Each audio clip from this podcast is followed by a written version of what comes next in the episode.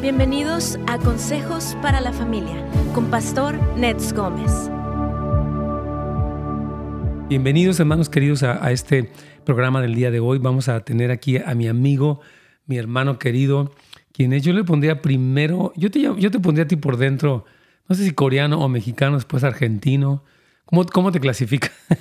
Una mezcla de todo. de todo. Eh, uno de mis mentores eh, era holandés, nacido aquí en Estados Unidos, y la esposa le preguntaba a ver si quién se despertó. Ah, exacto. Si un día de repente apareció más mexicano, más coreano, más. Sí, así es. Así que tengo en mí cuatro nacionalidades y digo, más que cuatro nacionalidades, eh, soy un producto de Dios, un Amén. producto global de Dios. Amén, qué bendición. Uh, pues sí, es una misión tenerte. Y bueno, este tema de mundo pospandémico, yo, yo estoy muy interesado que nos digas, eh, porque sé que eres un hombre muy observador de la realidad social mundial y qué has sentido, qué consejo le das a los líderes, a los pastores, a los padres, a los esposos, a los empresarios, a toda la gente de cómo poder adaptarnos, yo creo, a este momento tan, tan difícil. Entonces, este, um, pues no sé, va a ser un programa muy bueno. Sí, y vamos a estar dividiendo en dos partes. Eh, sí. Uno es el día de hoy que vamos a estar hablando su impacto en la vida uh -huh. individual, en los negocios y además en lo que es la comunidad. Sí. Y enfocar entonces un poco más eh, para la iglesia posteriormente, sí. Va a ser increíble. Yo creo que los pastores están este, uh, pues muy interesados en, en, saber qué van a hacer.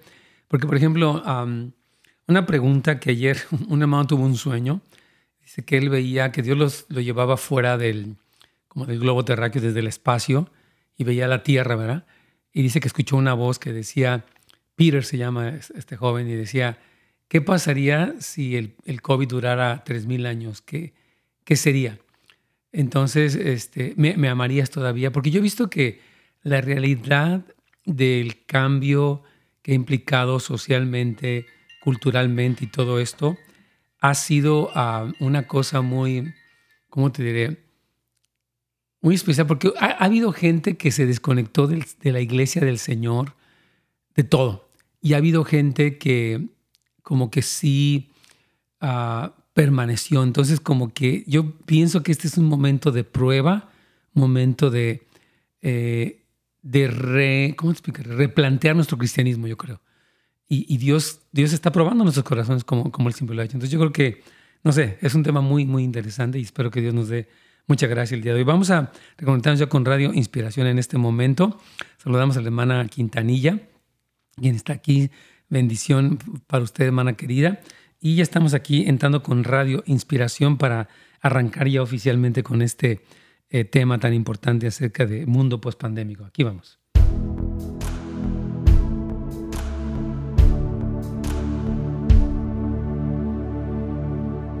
Pastor, ¿cómo está? Buenos días. ¿Cómo estás, Carlitos? ¿Bien? Muy bien, Pastor, gracias. Que Dios te bendiga. Acá se nos metió un ruido, pero gracias a Dios ya. Entonces no sabía si era aquí o allá, pero ya está resuelto. Hermanos queridos, eh, saludos a todos ustedes. Gracias por acompañarnos. Gracias por estar eh, hoy pues, con este tema que se llama Mundo Postpandémico. Tengo a mi amigo, el pastor Juan Lee, que como ustedes eh, lo ven y él habla, tiene un poco de acento argentino, pero es hispano, le gusta el chile, las enchiladas, bueno, le gustan las pupusas, todo le gusta en ese sentido. él nació en Corea, creció en Argentina, estudió en Estados Unidos, sirvió como misionero en México por 10 años y es director del Centro Latino con World Mission University, que está ahí actualmente sirviendo. Su esposita Priscila es una mujer de Dios, sus hijos también. Y bueno, sirve al mismo tiempo como director ejecutivo de una organización misionera, de la que también formo parte ahí. Eh, se llama Visión 800 Global y es secretario internacional de la Asociación Misionera Mundial eh, Coreana que se llama KWMA, que es como YWAM, no.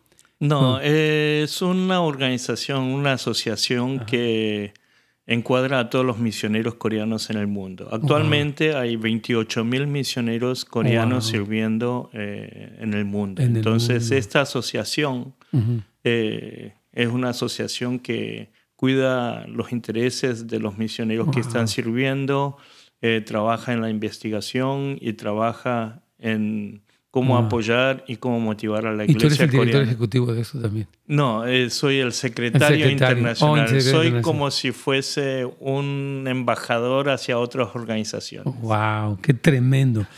Ok, Pastor Juan Lee, mira, ahorita tú y yo hemos estado platicando fuera del aire acerca de cómo, eh, bueno, esta nueva realidad famosa a partir de la pandemia ha generado un desconcierto, ¿verdad? Hay gente que, ante, digamos, hablando de la iglesia, se ha desconectado, como que ya no, no ir el domingo a la iglesia, perdió el interés. Obviamente los negocios han sido terriblemente este, afectados, la economía, eso añadido a todas estas protestas que han habido. por ejemplo, aquí en Estados Unidos que estamos en un meses preelectorales, o sea, es toda una dinámica muy compleja. Y yo creo que sí es un momento en el que podemos adaptarnos y responder como Dios nos, nos quiere. Entonces, por favor, comparte tu corazón eh, en este mundo pospandémico. Yo diría todavía ni siquiera pospandémico, porque la pandemia está presente, ¿no? Eh, Es aquí en realidad muy Estados. Unidos todavía vivimos dentro de la pandemia. Así es. Eh, Las el mundo restricciones, post- los contagios, etc. Así es. El mundo post-pandémico eh, sería para muchos países que han estado saliendo de Claro, la como pandemia. Corea, ¿no? Como Corea. En Corea se habla de lo que es post-pandemia, Mm, pero ahora hay otro término que se empieza a usar en Corea ¿Cómo se llama? y es con pandemia, con, Con coronavirus. Wow. Eh, significa que ya Vivir con esta realidad. ¿no? vivir con esta realidad. Ujú. No es que esto termina Sí. y empezamos un mundo post-pandémico, sino que tenemos que vivir Ahora con que esto. llegó para quedarse, digamos, ¿no? Sí, Qué para quedarse con nosotros por un tiempo. Sí, Dios mío. Sí, yo creo que como que hay tal vez en el corazón de las personas un decir esto va a terminar, van a descubrir la, la- vacuna y va a quedar atrás, pero yo pienso que así como las otras enfermedades, como la gripa y el flu famoso, este, han sido cosas que ya están aquí, ¿no? Y que siguen siendo una realidad, pero ya ha habido como una especie de adaptación.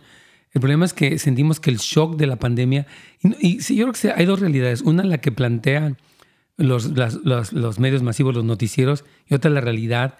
Entonces, eso nos hace pensar como, no sé, como que es un shock muy fuerte y no hemos, no hemos podido eh, readaptarnos. Ayer me decía un pastor en, en- Tijuana que la iglesia, aunque ya la pudieron abrir porque Tijuana ya les permitió hacer reuniones, la gente no quiere ir del miedo que tienen, ¿no? Entonces hay toda esta reacción tan, tan fuerte a esta, yo le llamaría un, un amarillismo, o sea, que los medios masivos lo han convertido en algo, no sé, demasiado, que lo han explotado, yo diría, no sé. ¿Qué piensas de Eh, todo aquí esto? en Estados Unidos está muy explotada Claro. con la política por el tema de ele- elecciones, elecciones, como claro. dijiste, pero sin embargo eh, los políticos han aprovechado esto Totalmente. en todo extremo en todos los países.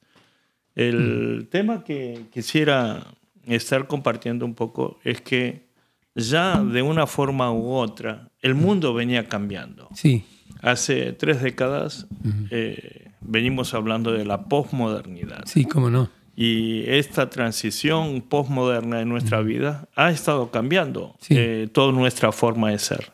Sí, Eh, nuestra vida personal, lo que es a los negocios, el- la- su implicancia en la comunidad. sí, De una forma u otra se habla de que nosotros, por ejemplo, nuestra generación, sí, vivimos en mundo postmoderno sí, siendo con la mentalidad moderna. así es. Eh, se nos hablaba de que uno es un hombre postmoderno si usa un teléfono inteligente, pero sin embargo yo uso un 10-15% de mi teléfono inteligente. Sí, claro. Eh, uso lo que es para llamar, para recibir mensaje, uso el Google y no, no es mucho más que Claro. los mensajes. Eh, Y, y los jóvenes le sacan un juego increíble, ¿no? Sí, Ellos tienen sí, sí. juegos, tienen Ajá. TikTok, tienen tanta cosa. pero sin embargo, eh, de una forma u otra, nuestra mentalidad pertenece a la modernidad. Sí, Y esta transición estaba eh, durando 30 años sí, y las preguntas eran, ¿cuándo entramos a la posmodernidad? ya. Y vivimos los cambios, pero sin embargo no hemos entrado de lleno en plenitud, Así es. porque nuestra generación todavía es hombre moderno. Claro. Nuestra mentalidad pertenece a la modernidad. No ha asimilado lo que Ajá, pasa. La iglesia también. La iglesia seguía siendo iglesia de la era moderna. Moderna, sí. La iglesia seguía las pautas de la reforma que duró 500 años. Así es. Estuve haciendo viaje por Europa para ver el, eh, las iglesias de la Reforma y la historia de la Reforma que empezó hace 500 años. Y nuestras iglesias en el día de hoy siguen las mismas pautas de hace 500 años. Todavía en las iglesias tradicionales cantamos aún los mismos himnos. Los, himnos escritos por Martín Lutero los seguimos cantando. Y seguimos en esa misma pauta a pesar de que la edad cambió. Así es.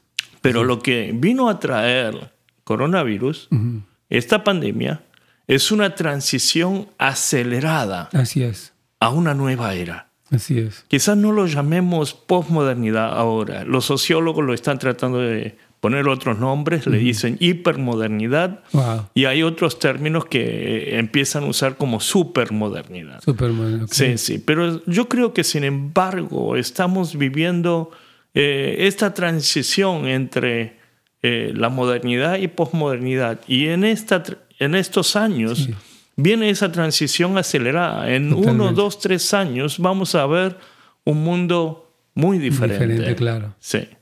Pero sin embargo, eh, una de las cosas que yo puedo notar es que nos olvidamos rápido de las cosas. Así es. Entonces, a pesar de que los sociólogos pintan todo esto de una forma muy negativa, lo bueno que Dios nos dejó a nosotros es que somos muy olvidadizos. Pues sí. No, y sabes que yo veo que con tanta información que recibes diariamente, me decía una vez este, mi neurólogo, me decía, es que estás tan, tan sobresaturado de información que tu cerebro tiene que descargar y olvidar cosas porque como diario estás videos, noticias, notificaciones, correos electrónicos, etcétera. Entonces tu, tu cerebro tiende a descartar parte de la información porque no puede manejar tanto. Entonces yo creo que e, es, todo un fenómeno que tiene que ver con, nuestra propia naturaleza y con, lo que está ocurriendo. Vamos a ir a una pequeña pausa para poder continuar, Carlitos, así que ahorita regresamos con el pastor Juan.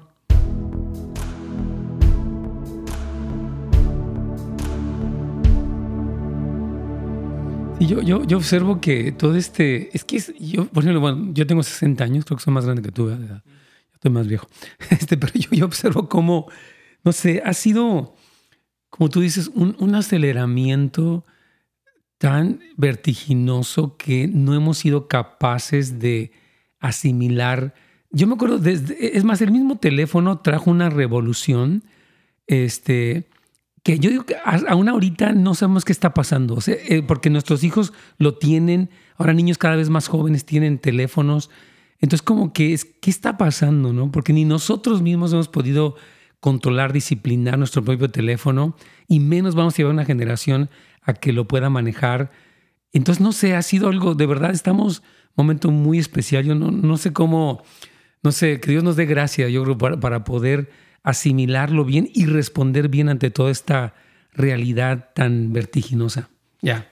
Eh, creo que de una forma u otra nos toca vivir nosotros. ¿Recuerdas que eh, usamos los teléfonos, los viejos? Oh, empezamos desde Motorola, lo que se cargaba, oh, lo que le llamamos el ladrillo.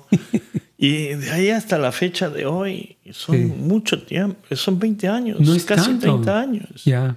Pero sin embargo, hoy los cambios que vivimos en 20, 30 años los tenemos que vivir en un año. Claro. En un año que viene vas a ver algunos teléfonos que solamente veíamos en las películas. Sí, así es, así es. Y parte de lo que voy a tocar, la influencia, el impacto en la vida personal, va a ser que parte de lo que vimos en las películas de ciencia ficción sí. se nos está adelantando. Totalmente. Yo, yo nunca pensé, me acuerdo cuando yo veía los supersónicos. me acuerdo que yo veía que salía en la pantallita y veía a la persona cuando hablaban, decía, no, pues cuando. Eh, y ahorita, pues tú en tu celular puedes hacer un FaceTime y ahora con Zoom puedes tener a 20 personas de todos los países conectados hablando. O sea, realmente sí. O no sé, o sea, yo agradezco al Señor por la tecnología, porque la verdad, por otro lado, es una gran bendición pero sí es como que lo inimaginable o lo que sonaba como una locura ya está hecho una realidad, ¿no? Se están haciendo conferencias por Zoom con 300, 400 y 500 personas. Sí, cómo no. Sí, no, es una, es una locura. Yo creo que, repito, teníamos que, yo no sé, que, Dios nos dé mucha gracia porque ¿cómo vamos a responder como iglesia, como sociedad y cómo vamos a ayudar a la generación que viene a responder a estas cosas? Porque la generación que viene, pues obviamente necesita, necesita nuestra ayuda. Yo, yo sentí que ahorita a los 60 mi llamado es a ayudar a los jóvenes a procesar esto bien, a crecer bien. No sé, yo siento como una responsabilidad de estar allí para ayudarles, porque no es fácil. Si para nosotros no es fácil, para ellos que están en esto y, y tienen mucha información pero no tienen sabiduría, es mucho más difícil. No sé. Pero Dios nos está desafiando Amén.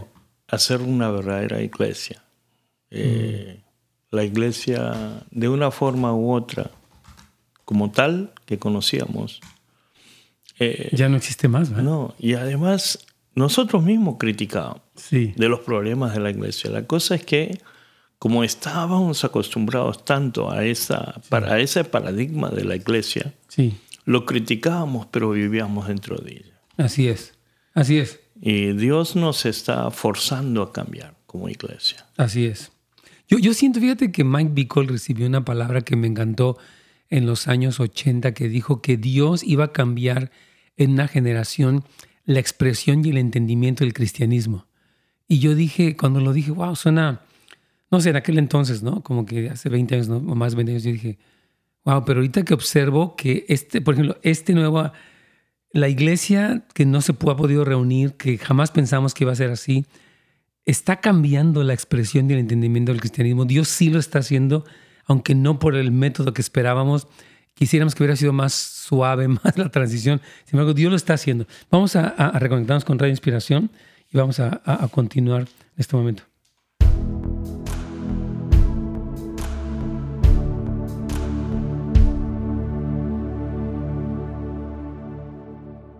Pastor. Claro que sí, Carlitos. Aquí estamos con el pastor platicando y hay tanto que está ocurriendo. Hablábamos del vertiginoso cambio que está ocurriendo en un tiempo, en un lapso de tiempo tan corto y nuestra incapacidad para asimilar estos cambios como familias, como iglesias.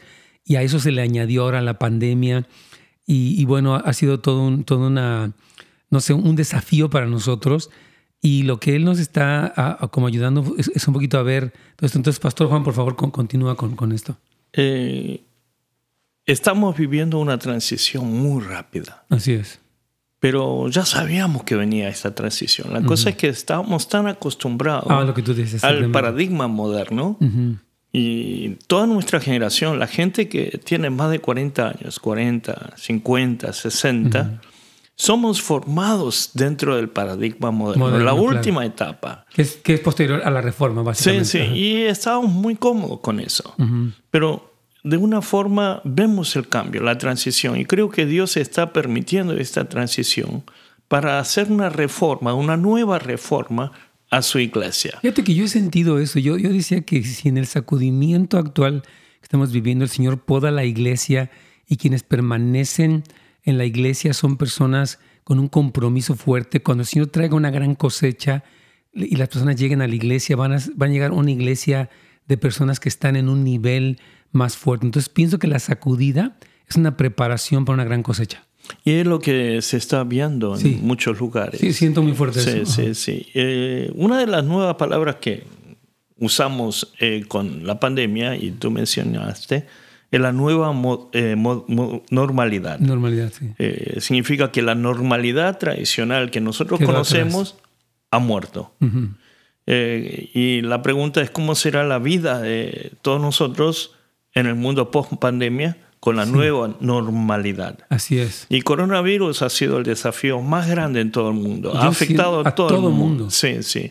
No es solamente una área, sino fue en todo el mundo. No, y es muy personal porque sucedió que se murió alguien cercano tuyo. O sea, y la gente perdió su trabajo, perdió su negocio. O sea, porque habíamos, o hubo un tsunami en Japón o no sé, pero esto le tocó a todo mundo a nivel personal. O sea, Dios permitió esto de veras, porque yo, o sea, ayer murió el, antier el papá de, unas, de las semanas de la iglesia de COVID. O sea, como que e- esta, e- esta pandemia fue muy personal, me explico. No es como que el gobierno, o sea, lo sientes muy lejano, pero esto le tocó a la gente en casa, ¿no? Yo creo que Dios ha permitido esto para que la iglesia realmente se despertara. Yo, yo, yo, siento lo mismo. Es como durante la reforma también hubo una pandemia, la iglesia tuvo que reflexionar y la iglesia tuvo que cambiar. Claro. Y creo que estamos viviendo esa transición otra vez. Dios ha permitido esto para que la iglesia atraviese una etapa diferente. Yo, yo recuerdo cuando hubo la Primera y la Segunda Guerra Mundial, hubo la peste bubónica, la peste española. O sea que hubo un momento entre la Primera y la Segunda Guerra Mundial muy crítico para, para el mundo entero. Y en esta ocasión se presentó esto que fue a ese nivel, ¿no? Porque hubo en aquel entonces millones de muertos también. Y yo creo que sí, tienes mucha razón, son como las etapas a las que Dios ha sometido al mundo y a la iglesia uh, para bien, aunque no suene tan duro. Sí, sí. La nueva normalidad nos va a llevar a ver una nueva iglesia. Amén. Eh, de una forma u otra, yo creo que eh, la iglesia ha estado batallando durante 30, 40 años. Sí desde los años 60 a estos cambios. En los años 60 vimos una transformación en la iglesia en donde estaba batallando. Viene, estaba enseñando en Fuller y todo el concepto del iglesia crecimiento, después la iglesia saludable, la iglesia emergente y luego terminamos con el concepto de iglesia misional. Pero todas estas transiciones... Eh, eran de cada 10 años más o menos, que la iglesia estaba tratando de buscar cómo ser iglesia en este nuevo tiempo. Así es. Y esta nueva normalidad nos está llevando a que la iglesia ya de una vez por todas empiece a tomar forma. Que agarre la onda. Eh, sí, sí.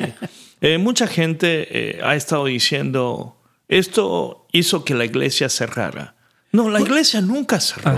Los templos cerraron. Mm. El gran problema que teníamos es que nosotros venimos con un paradigma desde la Edad Media, toda la Edad moderna que no ha podido cambiar, es eh, como que Dios nos forzó al cambio, ¿no? Sí, es que nosotros pensamos que la iglesia era el templo. Sí. Nos quedó en nuestro vocabulario el día domingo, ¿a dónde vas? y voy a la iglesia. No, vamos al templo a adorar a Dios. Sí, la iglesia somos nosotros. La iglesia somos nosotros. me, decía un pastor aquí en, San Luis Obispo la semana pasada, me decía que los pastores que no construyeron iglesias que discipulaban, que tenían grupos pequeños, me dijo, están desesperados porque era la iglesia como parroquial del día domingo, donde solamente se reunían ese día, no tenían un contacto personal y están desesperados porque se les, se les disolvió la iglesia. Dicen, no sabemos qué está pasando porque ellos hasta ese momento en esos lugares no han abierto la iglesia o, la han hecho en algunos exteriores, eh, este, etc. Entonces me dice, están desesperados porque construyeron una iglesia muy del domingo que se disolvió. O sea, que si hubiera, como tú dices, demandado que desde antes hubiéramos construido una iglesia más discipuladora, más misionera, como tú dices, de tal forma que esta situación no nos terminara, no, no eh, acabara con, con, la iglesia, que muchos pastores están así actualmente. Sí, es así. Eh, mañana vamos a estar tocando fuertemente sobre iglesia. Y de una forma u otra, eh, con la experiencia que se ve en Corea y otros lugares, eh, con las encuestas que se hicieron con los cristianos, vemos que la iglesia sigue, el pueblo de Dios sigue, la iglesia está vigente, la gente está buscando a Dios, eh, a pesar de que la gente no entre en su Facebook Live, la gente sigue buscando a Dios. Así es. Y la gente sigue teniendo su intimidad con Dios. La iglesia sigue. Los templos cerraron. Y de una forma u otra Dios nos está desafiando en este nuevo tiempo.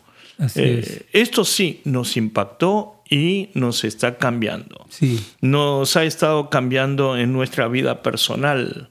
¿Tú crees que llegue un momento? Porque yo, es que mientras ahora pienso en esto, ¿no? Los, las mega iglesias que construyeron unos monstruos de edificios, ¿tú crees que, bueno, volvamos a tener servicios como los de antes? Que eran, o sea, digamos, una iglesia, no sé, pienso en Joel Austin, pienso aquí, tengo una iglesia cercana de no sé, son 16 mil miembros, no sé. O sea, ¿tú crees que volvamos a eso otra vez o qué, qué va a pasar? No sé, porque hubo como la idealización de que la iglesia con edificio grande es la, la iglesia grande y, y como que quien no logró eso fracasó. No sé, hay toda una serie de cosas que me Eh, vienen todo ese a la mente. concepto de Ah. mega iglesia es producto de paradigma de iglesia crecimiento que nació aquí en California, En en, los el 70, seminario 60. Fuller, Ajá. en los años 70. Exactamente. Y de aquí se fue exportando Al a todo el mundo mundo entero, claro. y llegó a nacer el concepto de mega iglesia. Pero Sí. también fue parte de la respuesta del fenómeno social Sí, donde empezaron a nacer megacorporaciones. Claro. Y todo Oh, mega, wow. mega supermercado. Fue Claro. parte del concepto y fue parte de una respuesta a la necesidad social de la gente que buscaba. Pero ¿qué tan bíblico era entonces el, el, el mega? O sea, copiamos eso. I don't know. Es que no sé, me vienen mil preguntas. A ver, entonces, el, si copiamos un poco el sistema mega, ¿era el paradigma que Dios quería que utilizáramos o fue nuestra idea? Respóndeme Yo eso. lo tomo como parte de nuestra idea. Que no eh, necesariamente era lo que Dios quería, porque ahorita no funciona. Bueno, está. No, porque el- en el concepto de Dios, su iglesia es, como dice la Biblia en Mateo, donde dos o tres estén Ah, que- reunidos a mi nombre. una pausa, permíteme tantito. Sí. Carlitos dice que vamos a hacer una pausa, pero yo quisiera hablar con Juan unas tres horas, yo creo.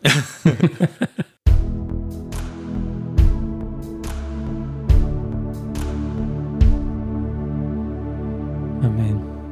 Muy, muy bueno. Aquí nuestra hermana Ada Pérez desde Las Vegas dice, por sistema solo lo copiamos y por el proceso de revelación. O sea, sienten los hermanos que tal vez fue no necesariamente una respuesta bíblica, sino más bien como empresarial. Sienten aquí es lo que siente una, una persona que está comentando. ¿Verdad? Dice otra persona aquí, Ana María. Dice, tengo una pregunta. ¿Es normal tener temor de estos cambios que hablaban, que veíamos en las películas de ciencia ficción? Pero yo pienso en eso y anhelo que el tiempo de antes regrese. ¿Qué le dices a esta hermana? O sea, tiene miedo de que se pase como lo que pasó en la película y que ella anhela el- la normalidad anterior. No Eh, le gusta esta normalidad sí. y quiere, Vamos le urge regresar a la antes. anhelar volver a la normalidad pasada, Sí, pero según la sociología, no hay tal. la ciencia, no hay tal. Entramos en la moder- modernidad y dejamos lo que es la Edad Media, el feudalismo, el campo. Estoy súper de acuerdo. ¿eh? Ujú. Es que sí tenemos, es que es como una añoranza normal, pero no es real. Y la Biblia no nos habla de eso. Según Mateo 24, ¿no? cuando Jesús empieza a hablar del fin de los tiempos, él habla del incremento de la maldad, del conflicto racial, habla de las guerras y rumores de guerras, habla de los terremotos, de las pestes, Lucas 21 lo menciona, o sea que Jesucristo habló de que el principio de dolores eh, iba a implicar una normalidad como la que estamos viendo ahorita. O sea, en realidad lo que tú dices es cierto. o sea, y no es que no quiera ser pesimista o negativo, es que la Biblia no dice que íbamos a volver. te voy a decir algo que nos ayuda eh, de una forma que Dios nos hizo. Olvidamos lo malo Sí, eh, y lo guardamos en nuestra inconsciencia sí. y recordamos lo bueno. Claro. Pero no nos Eh, acordamos de lo malo de esa normalidad Ajá, anterior cuando que añoramos. Recuerdo de mi infancia y mi juventud en la Argentina. Recuerdo como un país fantástico. Ujú. Y regresas ahorita y dices, oh my gosh. Ajá. Así me pasó cuando yo estuve sin ir a México por no sé cuántos años, porque uno tiene como una especie de, no sé, como de quimera, ¿no? De que voy a llegar y llegas y dices, oh, o sea, no, mi sueño de lo que pensé que era no, no es y ahora que, rego, que regreso ya no es y no, no existe eso. Eh, Ni era tan ideal, ni es, ni será otra vez. no. Es por eso que eh, igual con la comida. Sí, a veces recuerda la comida de antes y... eh, pero ya tu paladar cambió, Cambió. y el mundo cambió. Sí, Entonces es difícil volver. Eh, porque es por eso que los sociólogos dicen la normalidad ha muerto. Sí. Porque aquí dice la hermana, yo pienso en los tiempos donde había más convivencia familiar y comunicación y diversión sin tecnología. O sea, está diciendo como que añora la conexión humana que existía a ese nivel y que ella piensa que ya Voy no a es. estar hablando, eh, De si eso quieres, de esto ahora, Perfecto, dale, dale. del concepto sin contacto. Ok, vamos a, Es a contar la distancia social que hablamos.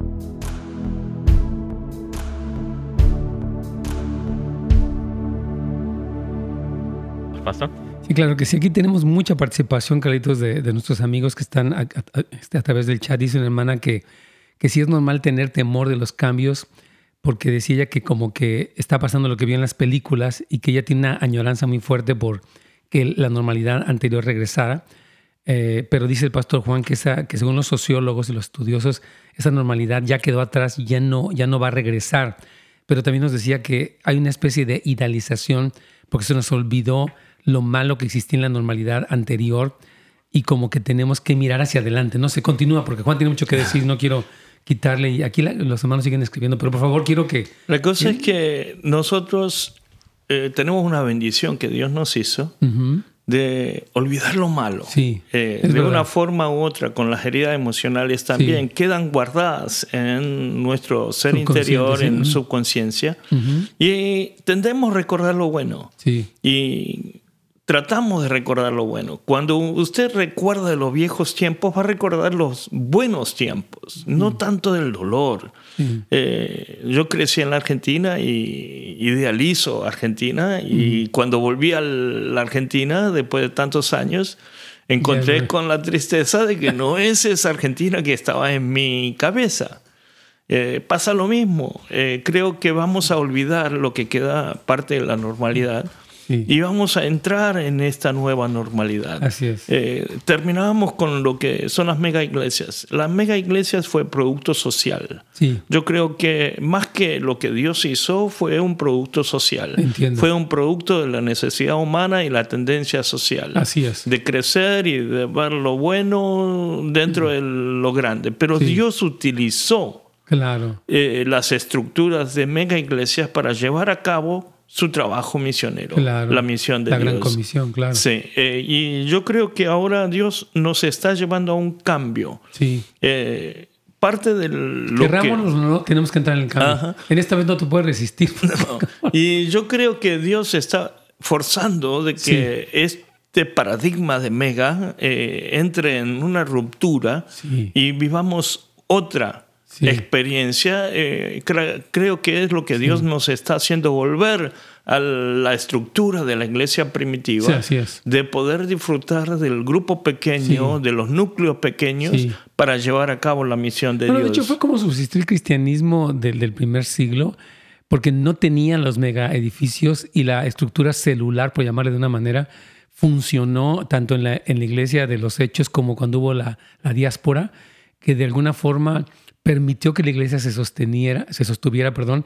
Y yo siento que nuestra, por, eso me gusta lo que dices, que nuestra añoranza de la normalidad anterior no necesariamente es adecuada, porque tenemos que saber que Dios es Señor de la historia y que Él está haciendo algo bueno y nos está preparando para los tiempos que vienen, que según lo que la Biblia dice en Mateo 24, Lucas 21, Marcos 13, es la realidad del dolor de los últimos tiempos antes del regreso de Cristo, donde se intensifican las dinámicas de terremotos, de enfermedades, de maldad, pero la iglesia sigue progresando bajo esta estructura que Él diseñó.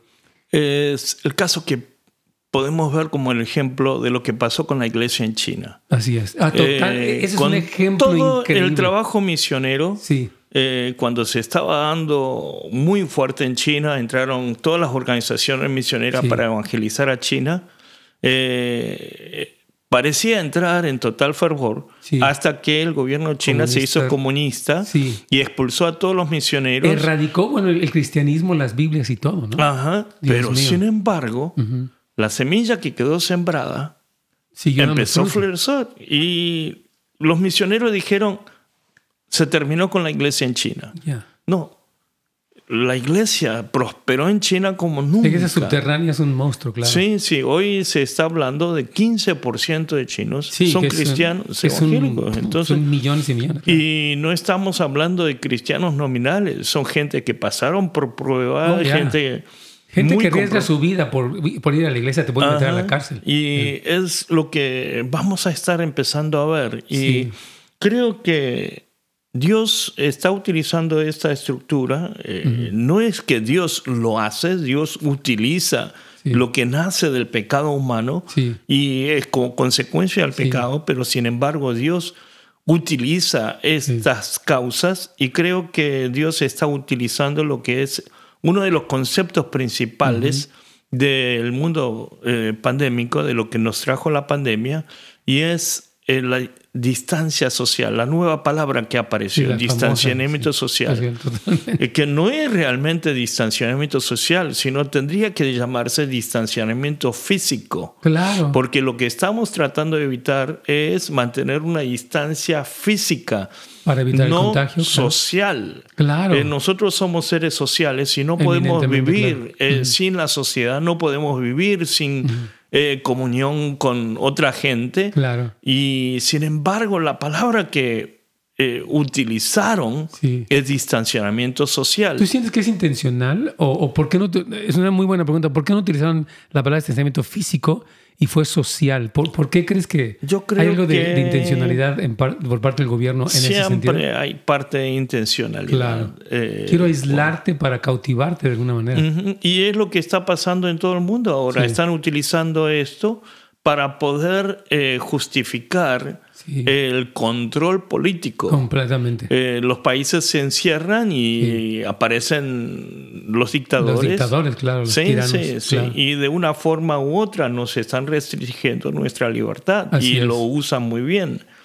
Eh, una- Es que, porque una de las preguntas aquí de la hermana decía que lo que ella añora es que no hubiera, o sea, que antes la cercanía social que existía era algo que era muy disfrutable y muy bueno, pero que ahorita ante la tecnología ha habido una desconexión muy fuerte y dice que ahorita ya como que están rodeados de una hipercomunicación y de una diversión saturada. Entonces que ese tipo de añoranza de la normalidad anterior es lo que ella quisiera. Pero tú ibas a comentar algo de esto, de este... sí, de sí, este sí. hermano. Eh, ¿Quieres comentarlo hoy o mañana? No sé cuándo tú Para- quieras. hoy sería. eh. Y para contestar un poco a la hermana que trae la pregunta, Sí, eh, esto lo que nos produjo la pandemia sí, es el encierro en la casa. sí. Oh, ya. Y de una forma u otra llevamos seis meses en donde Sí. la familia está metida entre las cuatro paredes Sí, y en el mismo techo. El problema es cuando hay mucho abuso emocional y eso generó crisis, violencia doméstica, divorcios incluso. Ajá, eh, se dice que los divorcios han estado subiendo Claro. mucho porque la gente no sabe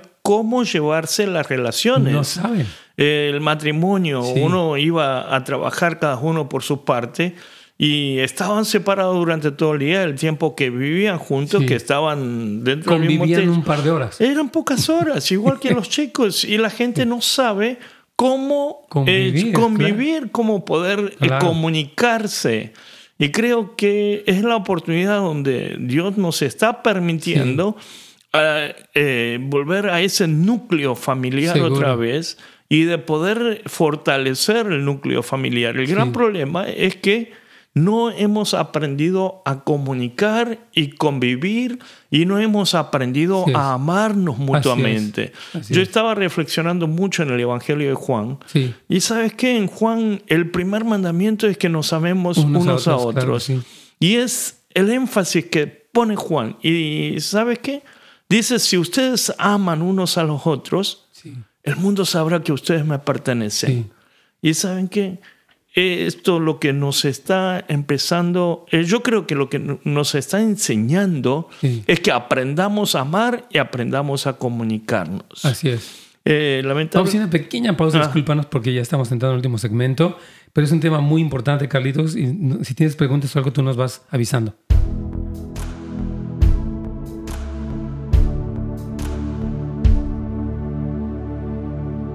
Excelente, Juanito. A ver, aquí estoy viendo, ah, dice este pastor, si yo soy pastor en una iglesia en Chile, estamos pasando por muchas dificultades financieras debido a la pandemia, por favor, ore por nosotros. ¿Qué palabra de aliento le das a, a este a pastor Ramo? Pastor, un saludo hasta Chile, pero ¿qué, qué le dices?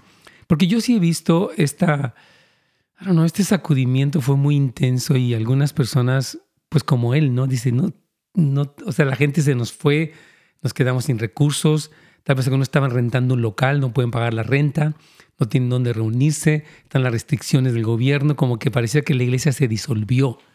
Es lo que quiero dedicar todo el día De mañana. ¿Prefieres mejor? Eh, sí, porque eh, quiero poner una base Claro. un poco. Y yo creo que tenemos que empezar a hacer nuestra eclesiología de nuevo. Ujú. Eh, si permanecemos en las estructuras pasadas de la iglesia, En la moderna, claro, vamos a morir. seguro. Bueno, está, El está sucediendo ya. ministerio pastoral va a desaparecer como Sí, tal. totalmente. eh, es que nos, durante la reforma, se, eh, se descubrieron dos cosas. Volver a la Biblia, a la palabra, y el otro es sacerdocio del todo creyente. Claro. La cosa es que nunca pusimos en práctica el esto. sacerdocio de todo creyente. ¿Y sabes Claro. qué? No se puede decir tanto en la radio, pero es porque nos estamos cuidando nuestro trabajo. Sí. Y El- el pastor, claro. Sí, y el pastor asalia- asalariado. Ujú. Y Dios está rompiendo esa estructura. Wow, está, está fuerte. Y Muy es que nos quedamos porque nos venía cómodo como pastores. Ya, Mi sueldo llegaba sí. y Sí, porque al tener una posición, digamos, prominente, entonces yo era indispensable, pero según lo que dice Efesios 4, se supone que los ministerios entrenan a los creyentes para que ellos hagan la obra del ministerio hasta que todos lleguemos a la unidad del Sí. ser y del conocimiento del Hijo de Dios, Ujú. a un varón maduro. Entonces la meta del pastor es quedarse sin trabajo en realidad, porque él es un capacitador junto con los ministerios apostólicos, proféticos Sí. y demás y que, que los creyentes sean quienes estén entrenados y podemos evaluar el progreso, la madurez de nuestra iglesia en tanto que el miembro es capaz de hacerlo en el ministerio o no, no tanto por el crecimiento numérico.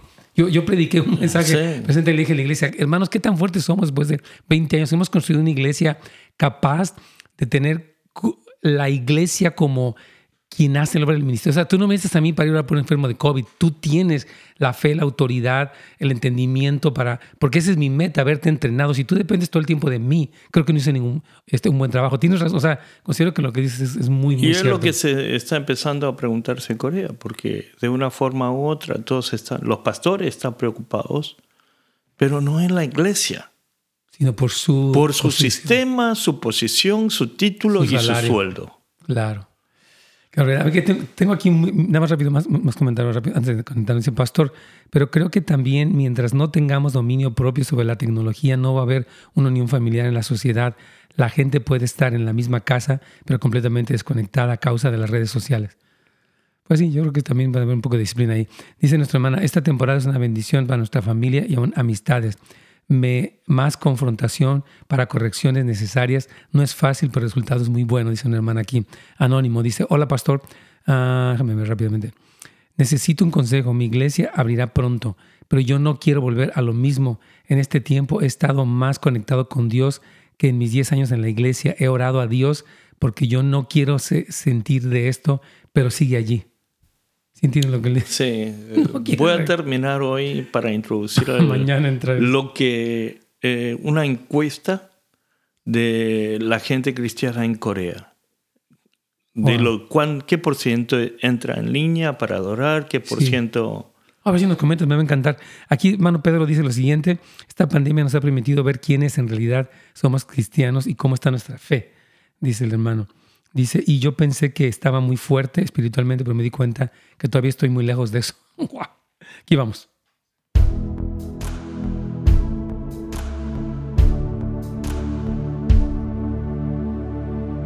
Pastor. Claro que sí. Entonces, este, aquí hay una, una pregunta interesante de un hermano que dice, esta pandemia nos ha permitido ver quién en realidad somos y cómo es nuestra fe. Yo pensé, hermano Pedro dice, que estaba muy fuerte espiritualmente, pero me di cuenta que todavía estoy muy lejos de eso. Y aquí otro hermano nos dice que, la verdad, dice que ya su iglesia va a abrir, pero dice que en este tiempo él ha estado más cerca de Dios que en sus 10 años en la iglesia.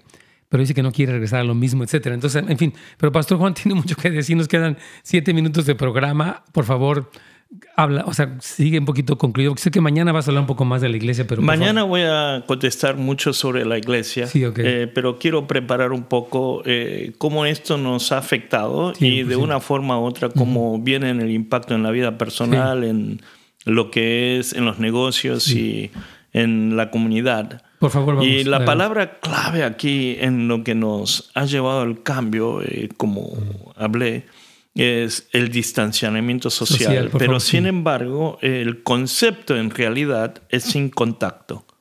Oh, es claro, buscar eh, evitar lo que es el contacto. Sí, Eh, y Físico. esto es una mega tendencia social ahora, Sí. prácticamente marcado en todos los lugares. 100%. Y de una forma u otra marcó en todos los aspectos de la vida individual, Sí. vida social y además en todas las religiones. Sí. Es el tiempo donde no solamente las iglesias, los templos estuvieron cerradas, sino eh, todos los templos de todas las religiones Seguro. estuvieron cerradas. Así es.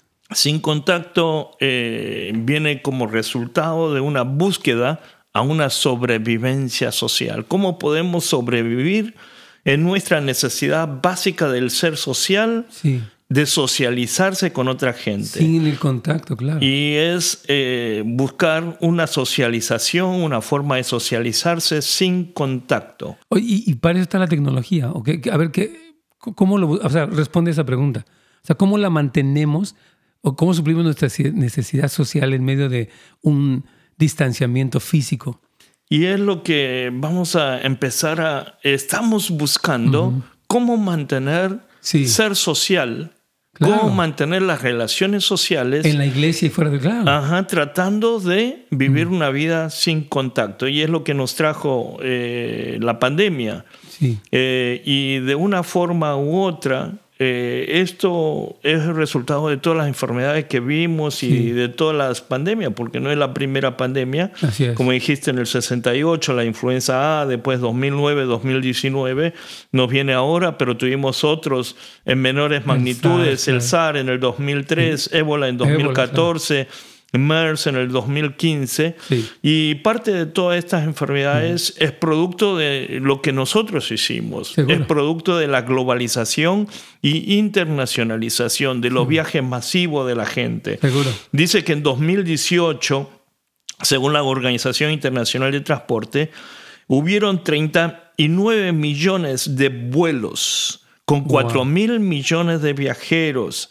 Significa que la mitad de la población ha estado viajando. La cosa es que no es que la mitad de la población viajaron, sino hay gentes que viajaron mucho. Así es. Y en mi caso, yo Oh. he estado viajando Tell me about it, tres veces al mes estaba en diferentes partes del mundo y también es lo que no solamente trabajó ministerio, sino eh, muchos turistas también. Dice que en 2019, según las Naciones Unidas, hubieron 1.461 millones de turistas.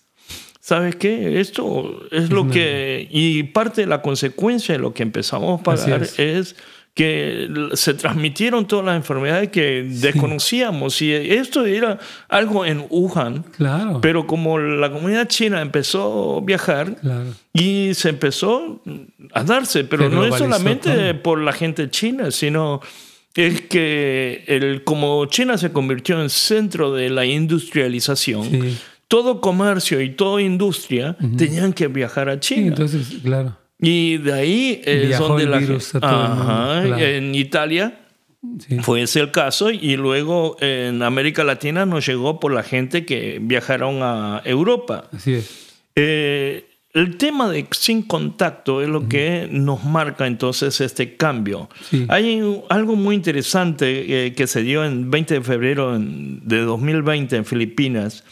Eh, siempre en Filipinas todos los años se celebra una boda grupal en la ciudad de Bacolod. Y se casan 200 parejas más o menos y en este año se casaron 220 parejas y fue una boda grupal. Y lo que trajo una atención mundial es que cuando se dijeron ahora pueden besar a la novia, Nadie se besó. no, todos se besaron pero con la mascarilla puesta. y esa foto fue viral por todo lado. Claro. Eh, es una forma en donde empezamos a usar la mascarilla.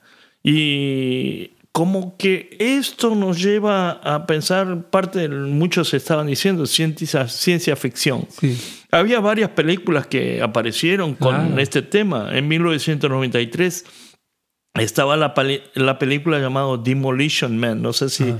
recuerdas de Sylvester recuerdo. Stallone. Oh, ya, ya. ya. Eh, un hombre del pasado, policía del pasado, viene al futuro para agarrar a los criminales. Pero ahí eh, aparece un momento donde eh, el mundo que aparece en el 2032, supuestamente, eh, diría, la gente Sí. eh, tiene sus hijos sin relaciones personales. Oh, todo era por inseminación. Sí, todo por inseminación. Wow. Y cuando uno se ama, eh, se ponen los cascos y tienen su relación virtual. Wow. Pero aparecieron nuevas películas en 2013, en 2018, las películas Her y Zoe Ajá. fueron las relaciones del ser humano con eh, lo que es robots.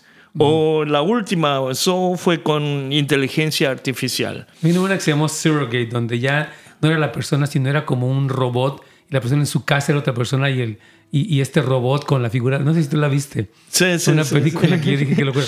Se nos terminó el tiempo, Juanito, ¿no? Carlitos ya se nos sacó el tiempo. Ah, sí, bueno. pastor, tremendo tema de hoy. Ya, hermanos queridos, yo creo que, bueno, mañana el pastor Juan Lee va a estar co- con nosotros hablando un poquitito más de iglesia pospandémica. Sí. Hoy, hoy fue mundo pospandémico, mañana va a ser iglesia pospandémica. Nos gustaría tenerlo, yo creo que una vez a la semana, yo creo tenerlo aquí porque tenemos pláticas muy, muy, no sé, me, me gusta mucho que podemos profundizar un poquitito y reflexionar sobre todo. Pero ya nos tenemos que ir, Carlitos.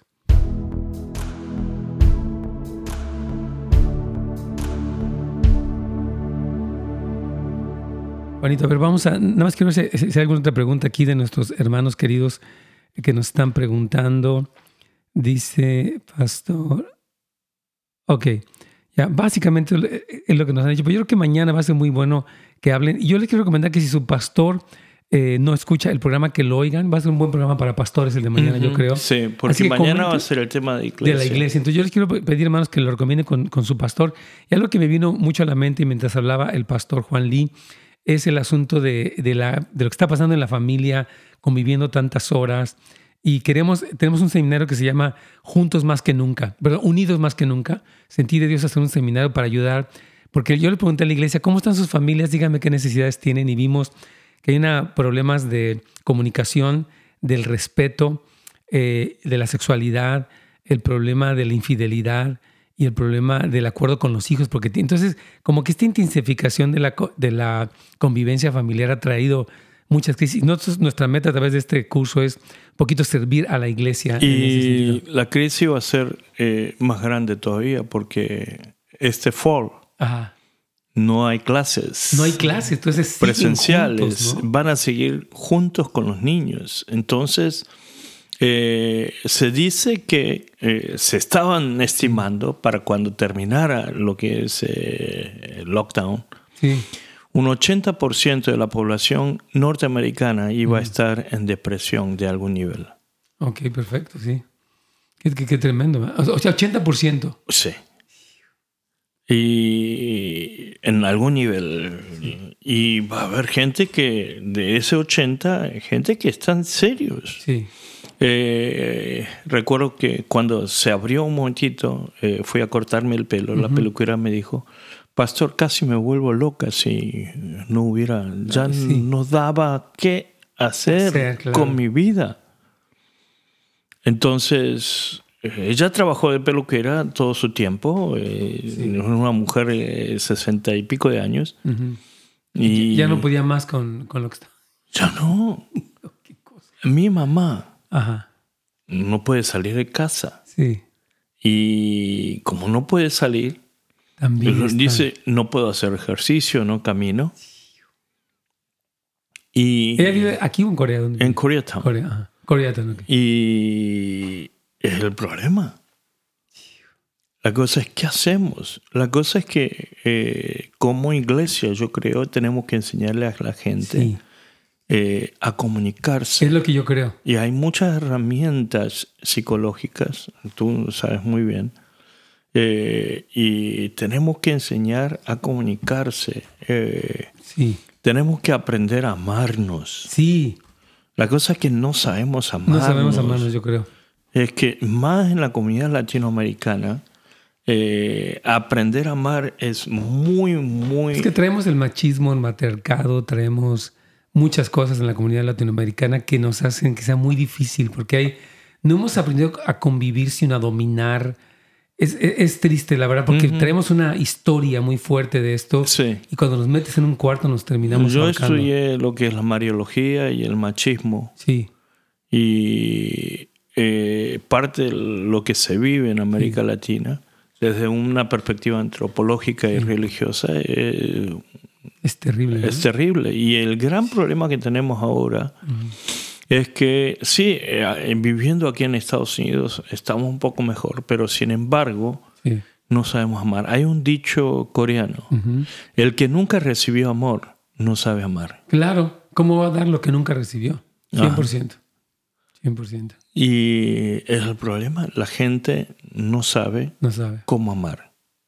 Hay que enseñarles, hay que... Eh, yo creo que volver a retocar un poco el tema de eh, los lenguajes de amor. Sí, es- sí, es, es útil. Amén. Voy a, voy a concluir. Hermanos, gracias por estar con nosotros. Que Dios me los bendiga muchísimo. Mañana, primeramente, Dios, vamos a estar aquí con ustedes. Me dice un hermano que lo pongamos en YouTube también para que la gente te escuche, porque se les hace que es un tema bueno. Voy a ver si traemos aquí todo el asunto para poderlo transmitir, porque creo que es un tema muy relevante, muy importante. Así que, hermanos, primeramente, Dios, mañana los vamos a estar viendo. Un saludo, una bendición para todos ustedes. Bendiciones. Gracias por sintonizarnos. Para más información y otros programas, visite netsgomez.com.